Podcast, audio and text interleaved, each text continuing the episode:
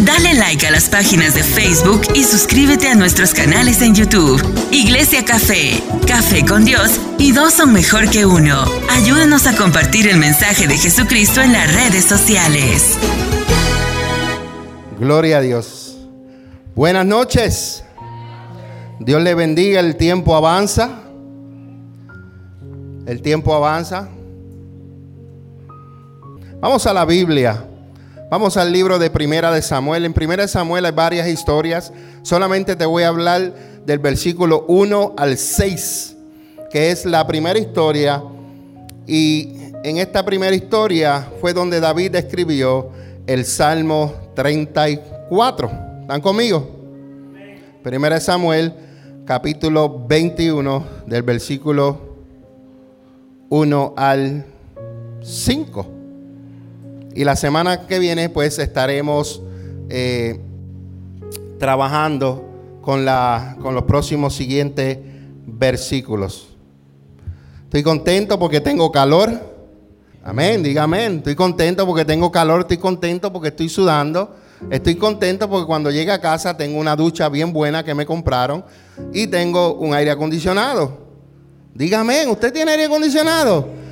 Yo le estoy diciendo las bendiciones que yo tengo. Yo no sé si usted tiene estas bendiciones, pero si usted las tiene, diga amén. usted no se va a bañar hoy. yo, espero, que usted se bañe hoy, porque verdaderamente el día de hoy ha estado y seguirá siendo con esta ola de calor. Bueno, bendiciones, como dije, a las personas de de Facebook. Yo soy el pastor Mingo de la iglesia Café, la cual pastoreo juntamente con mi amada, la pastora María Meléndez. Y Café significa comunidad de amor, familia y esperanza. Y estamos localizados en el 1901 sur de la calle 12 en la ciudad de Allentown, Pensilvania. Y la iglesia Café te manda un fuerte aplauso. Eso.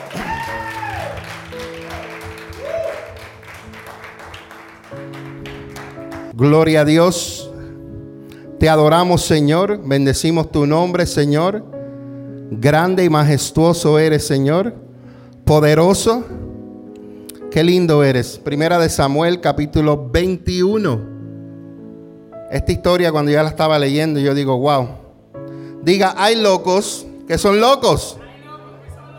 Y hay locos que se hacen. David fue un loco que se hizo, pero no era loco nada. ¿Ok? Eso vamos a estarlo estudiando ya mismito.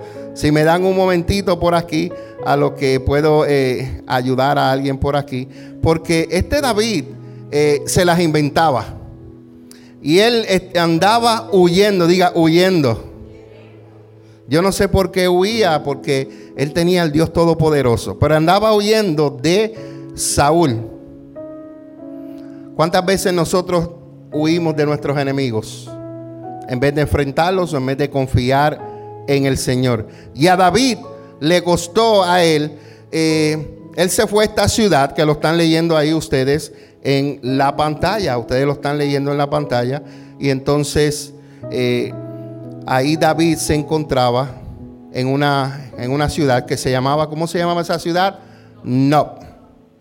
Se llamaba Nob. Y en esta ciudad, eh, sucedieron un par de cosas las cuales yo voy a compartir con ustedes en este momento. Vamos allá.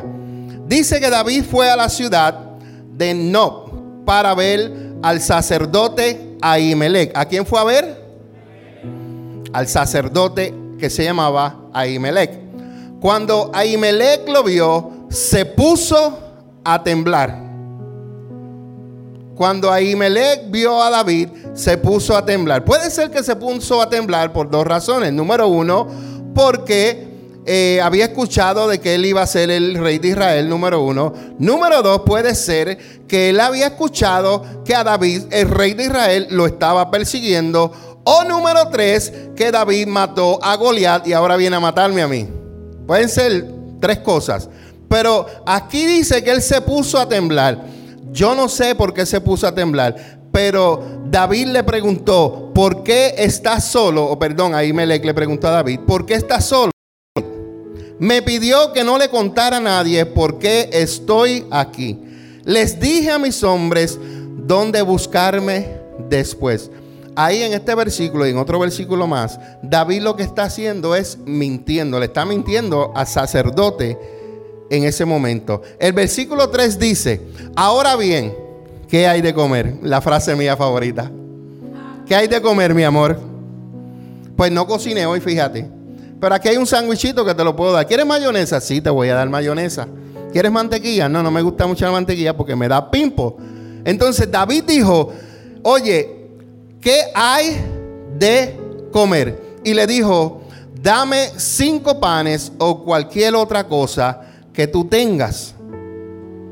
Entonces el sacerdote respondió y le dijo, no tenemos nada de pan. No tenían nada de pan común. Había pan, pero no era el pan sobao que compramos, el dulcecito, que es bueno, que se hacen los sándwiches. No había pan sobao. Tampoco había pan de agua. Lo que había era el pan que estaba ahí, que para, era del Señor. Y dice, pero aquí está el pan sagrado, diga pan sagrado. El cual pueden comer si tus jóvenes no se han acostado con alguna mujer recientemente. Wow, poderoso. Número 5 dice, no te preocupes, le aseguró David, nunca permito que mis hombres estén con mujeres cuando estamos, cuando estamos qué? En plena campaña. Eso quiere decir que David no le permitía a los hombres acostarse con las mujeres cuando estaban en guerra. Así que le dijo, no te preocupes. Y dice, y ya que se mantienen limpios, aún durante misiones normales, cuanto más en esta misión. Vamos a inclinar nuestro rostro. Padre, te damos gracias por este momento hermoso, gracias por tu palabra. Gracias porque eres bueno, Señor, tu amor, tu misericordia, Señor, está sobre nuestras vidas, Señor. Gracias por esta experiencia que aprendemos de David, donde él se encontró en esta ciudad y donde entró, Señor, a un lugar sagrado a comer el pan sagrado. Señor, pero sabemos que tu misericordia y tu gracia lo cubrió. Sabemos que solamente los sacerdotes podían hacer eso, pero tú hiciste una excepción en ese momento, Señor, porque tú quisiste mostrar amor y misericordia más allá de las propias leyes tuya, Señor. Padre, te doy gracias porque en esta noche vas a hablar a nuestro corazón, vas a hablar a nuestra alma, nuestro espíritu, nuestro cuerpo, nuestras coyunturas, hasta los tuétanos. La palabra del Señor nos va a llegar y vamos a ser conmovidos, Señor, a través de tu palabra. Padre, en tus manos estoy y oramos en el nombre de Jesús. Amén, amén y amén. Uy, no hay pan. Diga, no hay pan. Ni hay pan sobao, ni hay pan de agua. Lo que hay es pan sagrado. En esta escritura, los primeros seis versículos, aquí hay dos prédicas, pero las voy a dividir por, por una en el día de hoy. David estaba huyendo. ¿De quién huía David? De Samuel. Perdón, de Saúl. Ah, solamente la pastora está despierta. Gloria a Dios. Huía de Saúl. ¿Quién era Saúl? Saúl es el rey de Israel. Por lo tanto, él andaba huyendo, pero llegó a una ciudad donde había un sacerdote. Y aquí él venía con un grupo de hambrientos, ¿verdad? Como a veces nosotros salimos de la iglesia los domingos, salimos hambrientos. Y llegamos al restaurante hambrientos. Y lo, primero que queremos hacer es que comer, porque para eso llegamos al restaurante. Pero ellos llegaron a un lugar donde lo que había de comer era lo que le pertenecía a Dios. El pan sagrado. Un pan que solamente los sacerdotes lo podían tocar, lo podían comer o whatever lo que querían hacer con ellos, pero era solamente los sacerdotes. Pero diga, Ahimelech tuvo una revelación. Porque Ahimelech, a pesar de que conocía la ley de Dios, pero también conocía el amar al prójimo como a ti mismo. Y eso es lo que a veces le falta mucho a las personas. Conocen mucho de la escritura, conocen mucho de la palabra, conocen mucho de la ley de Dios, pero se les olvida aplicar, amarás a tu prójimo como a ti mismo. Ahimelet en ese momento pensó, yo no puedo darle el pan que es de Dios a estos hombres hambrientos. Si yo lo hago, Dios me va a matar. Él no pensó así. Él pensó, que este pan es de Dios, yo conozco la ley de Dios, yo sé lo que hay que hacer con este pan, pero estos hombres están hambrientos. Y yo voy a suplir una necesidad y voy a demostrar, diga, el amor de Dios. ¿De qué te vale a ti? O uno dice, tener la Biblia delante de, debajo de tu brazo o el celular, porque ahora es en el celular. ¿De qué te vale tenerla en tu celular, debajo de tu brazo, pero cuando está la necesidad de ayudar a tu, a tu amigo, a tu prójimo, no estás ahí para ayudarlo. Teniendo, ¿ok? Porque hay personas, pues, uno a veces uno no tiene y quisiera ayudar, pero aquellas personas que tienen, pueden y no lo hacen, les he contado pecado, porque tú, es como lo, aquellos historias que dijo Jesucristo de aquella persona que hirieron y pasearon dos religiosos y después pasó un samaritano que tuvo compasión. Los primeros dos conocían la ley, los primeros dos eran como Ahimelech, sacerdotes, y era otro escriba, no sé, o fariseo. La cuestión es que conocían la ley de Dios, pero le faltó practicarla. Entonces, este sacerdote aplicó esta ley, ¿ok? Sobre lo que es amar al prójimo.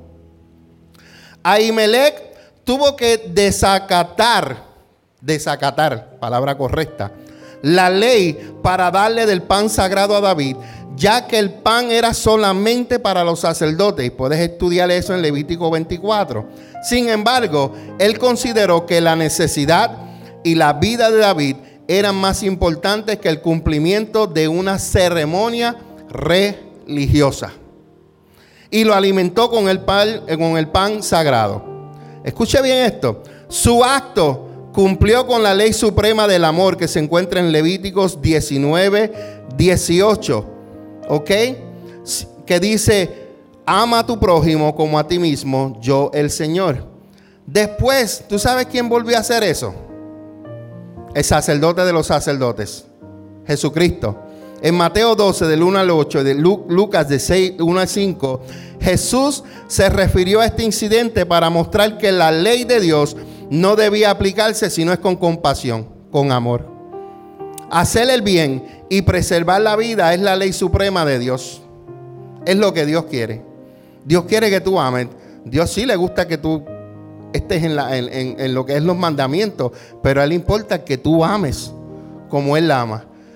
Que no solamente sepas la ley, pero no la apliques con el amor. Y una de las cosas que yo me caracterizo, me caracterizo, me caracterizo, caracterizo. Gracias. ¿Y yo qué dije? ¿Y cómo es? Alaba lo que él vive. Entonces, una de las cosas que yo me caracterizo es que cuando yo voy a corregir, yo lo hago con amor. Cuando yo voy a llamo a alguien a la oficina, yo no llamo para darle gritos ni para darle regaños, yo lo llamo a exhortarlo con amor. Si hay alguien aquí que yo le he soltado de una manera diferente, usted me dice, pastor, usted me llamó de esta manera y no me gustó. Dígamelo, porque yo estoy aquí para hacerlo con amor. Todo lo que yo hago, lo hago con amor. Yo trabajo allí, lo hago con amor. Yo estoy aquí, lo hago con amor. Yo estoy en la oficina, lo hago con amor. Estoy en la radio, lo hago con amor. Todo lo que yo hago, trato de hacerlo con amor. ¿Soy perfecto? No. Pero trato lo más que puedo. Entonces, este sacerdote se atrevió a entregar el, pan de la ceremonia porque él pensó primeramente en el amor de Dios, en la compasión de Dios. Sigo adelante. De ahí David pudo escribir el Salmo 34.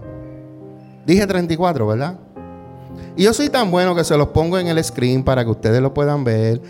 Ahí están los próximos versículos de los que voy a hablar la semana que viene. Pero después por ahí está el ahí, Salmo 34. ¿Qué dice ahí en el Salmo 34? Según lo que dice en el título de aquí que está ahí puesto, dice que Salmo de David acerca cuando se hizo pasar por qué? Por loco frente a Abimelech, quien lo echó de su presencia. Dijo, él escribió esto y dijo, yo voy a alabar al Señor en todo tiempo. ¿Cuántos de nosotros podemos decir, yo voy a alabar al Señor en todo tiempo. No es lo mismo decirlo que hacerlo, porque decirlo cualquiera lo puede decir. Es que cuando vengan los momentos de dificultad, tú puedas decir, yo voy a alabar al Señor en todo tiempo. Me pasó esto, yo voy a alabar al Señor en todo tiempo. Me caí, yo voy a alabar al Señor en todo tiempo. Digo esto porque cortando la grama en estos días me caí. Y lo primero que hice fue, santo, primero que hice fue que miré para todos lados. Nada se está riendo, pues me empecé yo a reír y dije, gloria a Dios, gracias Señor, porque no me di duro. Los ángeles estaban conmigo y se rieron y me dijeron, te voy a ayudar, vente para acá. Yo creo que los ángeles hicieron así, pusieron sus alas y, me caí así como suavecito. Y no, la cámara no llega para ese lado. Pero una de las cosas que yo hice fue adorar a Dios. Yo dije, gracias Señor, porque no me... Mira, escucha bien lo que puede pasar. Tú te puedes caer, tu cabeza, mi cabeza es bastante grande y yo creo que es bastante pesada. Si mi, cabeza, si mi cuerpo se cae y mi cabeza le da al, a la brea o al cemento, yo puedo quedar brain damage. Yo he visto personas, mi mamá murió porque se cayó, se dio en la cabeza y quedó brain dead. Yo me caí, no me di, número uno, en la cabeza. Número dos, no me caí me y, me, y, me, doblé el tobillo. Número tres, no me caí y me viré el brazo, la muñeca o lo que sea. Yo lo que te quiero decirles que aunque yo me caí, yo alabé a Dios. Y después me empecé a reír solo. Gracias a Dios que ni la vecina de al frente estaba mirando ese día. Gloria a Dios por eso. Así que Dios promete grandes bendiciones para su pueblo. Pero muchas de estas bendiciones requieren de nuestra participación. Dios no lo puede hacer todo por ti. Y tú no lo puedes hacer todo tú solo. Tiene que haber una participación tuya con Dios. Diga, Dios me va a librar del temor. Dios me va a guardar y me va a defender. Dios me va a mostrar que Él es bueno. Dios va a suplir mis necesidades. Diga, Dios me va a escuchar y me va a redimir. Pero sin embargo, nosotros debemos cumplir nuestra parte. ¿Viste todo lo que todo lo que yo te dije ahí es lo que vamos a leer ahora en los Salmos de lo que David decía, de lo que Dios hace con él y hace con nosotros? Pero nosotros tenemos que aprender a confiar en él. Nosotros necesitamos aprender a clamar a Él. Nosotros necesitamos aprender a refugiarnos en Él. Nosotros tenemos que temerle a Dios, no de miedo, sino de temor, de una reverencia, de que Él es nuestro Dios. Nosotros no podemos mentir. Nosotros debemos apartarnos del mal, hacer el bien y buscar la paz. Y nosotros tenemos que vivir nuestra vida con un corazón quebrantado delante de Dios y servirle. Te dije lo que, lo que Dios te va a dar, pero te dije la parte que te toca a ti. Muchos quieren la parte de Dios, pero pocos quieren la parte que le toca a ellos. Pero qué bonito, ¿verdad? Que Dios siempre me proteja, pero yo no le tenga temor a Él. Qué bonito que Dios me guarde y me defienda y yo vivo por ahí con un corazón orgulloso. Qué bonito que Dios venga y me muestre que Él es bueno y yo ande haciendo maldad. Qué linda, ¿verdad? La linda. Así que es importante que nosotros aprendamos que Dios quiere bendiciones para nosotros, pero, diga, pero, Él necesita nuestra participación. David dijo en el 1, alabaré al Señor en todo tiempo, en cada momento pronunciaré sus alabanzas.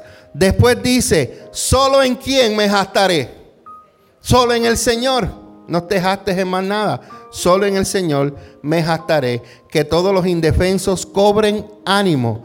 Vengan y hablemos de las grandezas del Señor y exaltemos juntos su nombre. Vamos a hablar de las grandezas del Señor. Vamos a hablar de las maravillas que Él hace. Exaltemos. Hoy lo que hicimos fue exaltar el nombre del Señor. exaltar en adoración. Yo no quería predicar, yo quería seguir adorando, pero, you know, esto es parte de. Un día de esto será, ¿verdad, pastora? Número cuatro, ¿qué dice ahí? Oré al Señor y Él me respondió. Qué hermoso saber que nosotros llevamos nuestras oraciones al Señor y qué hermoso es saber que Él nos contesta. Que Él está pendiente a nuestras oraciones. Y dice, me libró de todos mis temores. Nosotros hemos vivido con temores en nuestras vidas. Y tenemos a Dios para que Él nos libre de esos temores, inclusive de Mickey Mouse. Los que buscan su ayuda estarán radiantes de alegría. Que quiera saber qué es Mickey Mouse, que escuche la prédica del domingo. Los que buscan su ayuda estarán radiantes de alegría. Ninguna sombra de vergüenza les oscurecerá el rostro. El Señor no va a dejar. No va a dejar que tú pases vergüenza. El Señor te va a defender. Posiblemente te hagan lo que te hagan, ya sea en el trabajo, donde quiera, pero yo te aseguro a ti que Él no te va a dejar en vergüenza. Él va a sacar la gara por ti. Él va a pelear por ti. Pero por favor no lo hagas tú porque lo vas a dañar. Porque si lo haces tú te puedes revelar y hasta preso o presa puedes ir. Amén. Así que deje que Dios pelee por usted. Porque el Señor no va a permitir que sus hijos pasen vergüenza. El versículo 6. En mi desesperación oré y el Señor me escuchó. Me salvó de todas mis dificultades. Hay mucha gente que oran en tiempos de desesperación. Hay personas que el Señor las escucha en tiempo de desesperación. Por eso ahorita la pastora dijo algo antes de presentarme, que hay veces que Dios la usaba a ella y Dios le daba palabra a las personas y le decía, Dios bendecía a las personas y qué sé yo, y después se desaparecían. Déjame decirte que un corazón contristo y humillado Dios no desprecia. A mí no me importa si eres hijo o no eres hijo de Dios. Si tú llegas a Dios con un corazón humillado, Dios no te va a despreciar. Después, durante esta serie, vamos a hablar del Salmo 51. Y a mí me fascina ese salmo porque yo me imagino a David en la angustia que estaba cuando le falló al Señor. Cuando fue confrontado. Cuando él fue confrontado, él escribió este salmo que cuando yo lo leo a mí me parte el corazón. A mí me penetra bien profundo. Imagínate cuando Dios escuchó ese clamor, esa plegaria de David hacia él. Dios dijo, no, no te voy a perdonar porque tú hiciste esto, mataste esto, hiciste aquello. Dios no dijo eso. Porque David vino con qué? Con un corazón humillado. ¿Por qué Dios no perdonó a Saúl? Porque Saúl nunca se apareció a la presencia de Dios. Saúl fue un orgulloso, pero de los orgullosos. Dice la Biblia que hasta una estatua de él se hizo él mismo para que lo adoraran. Entonces, por eso es que a veces, y esto a mí antes me molestaba, pero cuando tú empiezas a, a tener revelación y Dios te empieza a enseñar, tú dices, ok, porque diga, el amor de Dios no puede ser comprendido. Nosotros no podemos comprender el amor de Dios.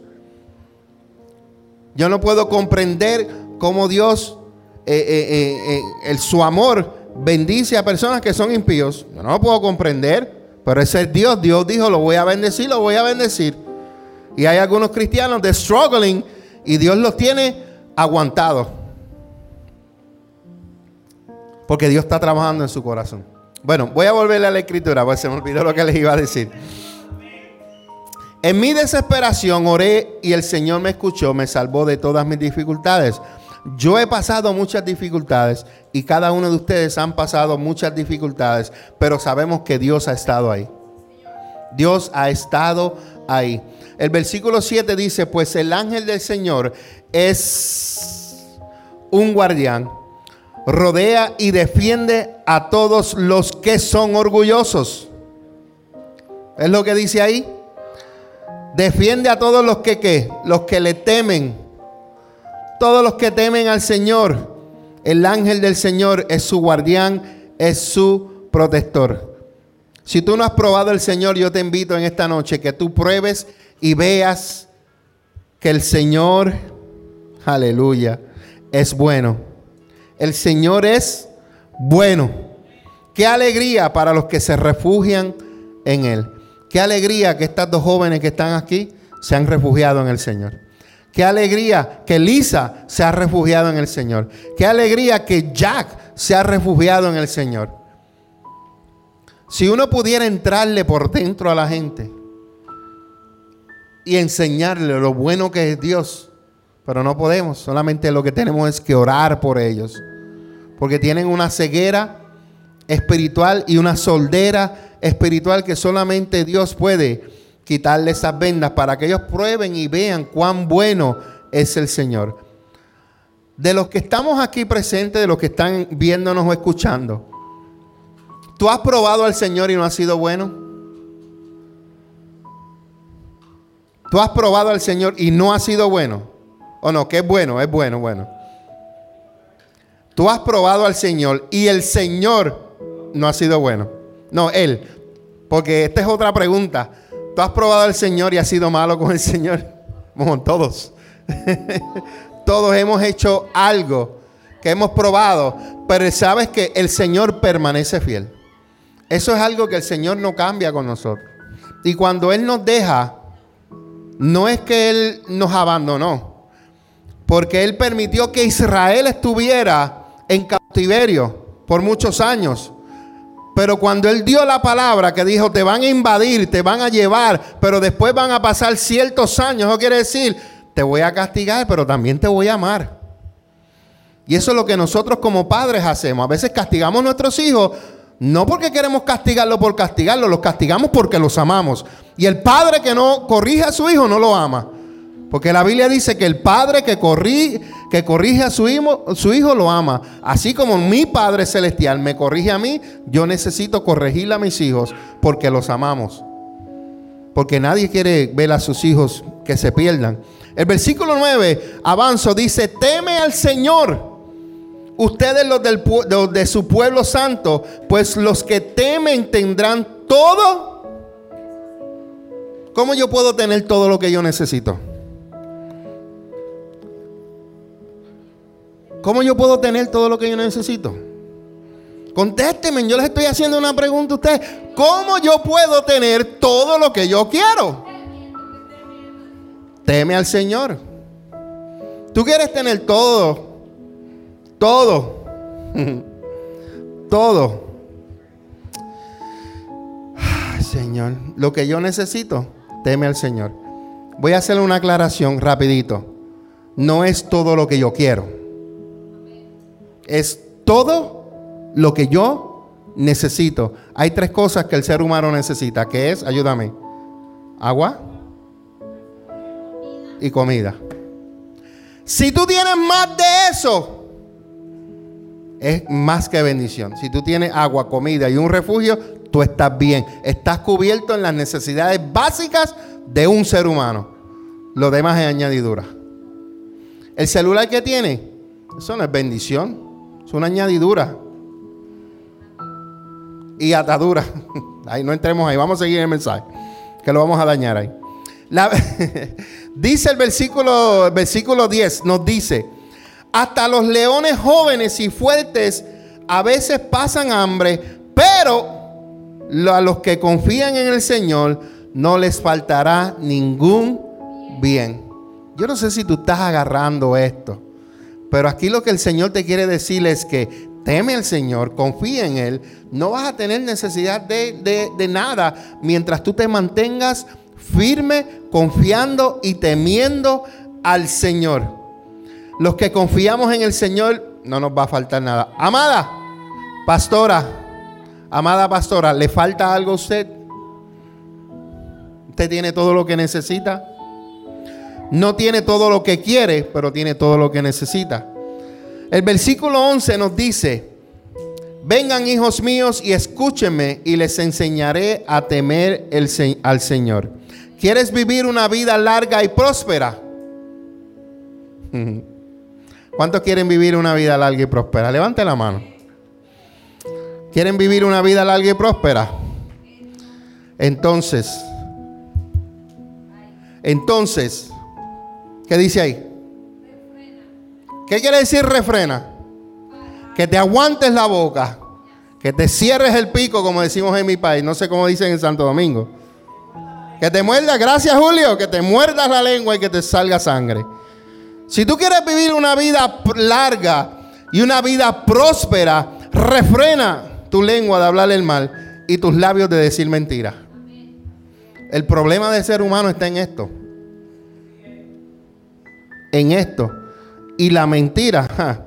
Después hablamos de la mentira la semana que viene, que fue lo que hizo David. Número 14. Lo próximo que puedes tener para lo puedes hacer para vivir una vida larga y próspera es apartarte del mal y hacer el bien, buscar la paz y esforzarte por qué? Por mantenerla.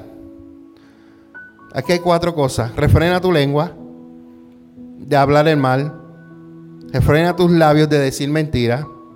Apártate del mal y haz el bien. Busca la paz y esfuérzate por mantenerla. Y así vivirás una vida que larga y próspera. La Biblia nos dice que los ojos del Señor están sobre mí. Diga, los ojos del Señor están sobre mí. Porque yo hago lo bueno. Y los ojos del Señor están sobre los que hacen lo bueno. Y sus oídos están abiertos a qué? A los gritos de auxilio. ¿Cuántos de ustedes han gritado en, en un auxilio que usted necesita un de repente de Dios? Especialmente cuando va guiando, ¿verdad? Que de momento tú dices, Dios mío, Padre amado, un grito de auxilio.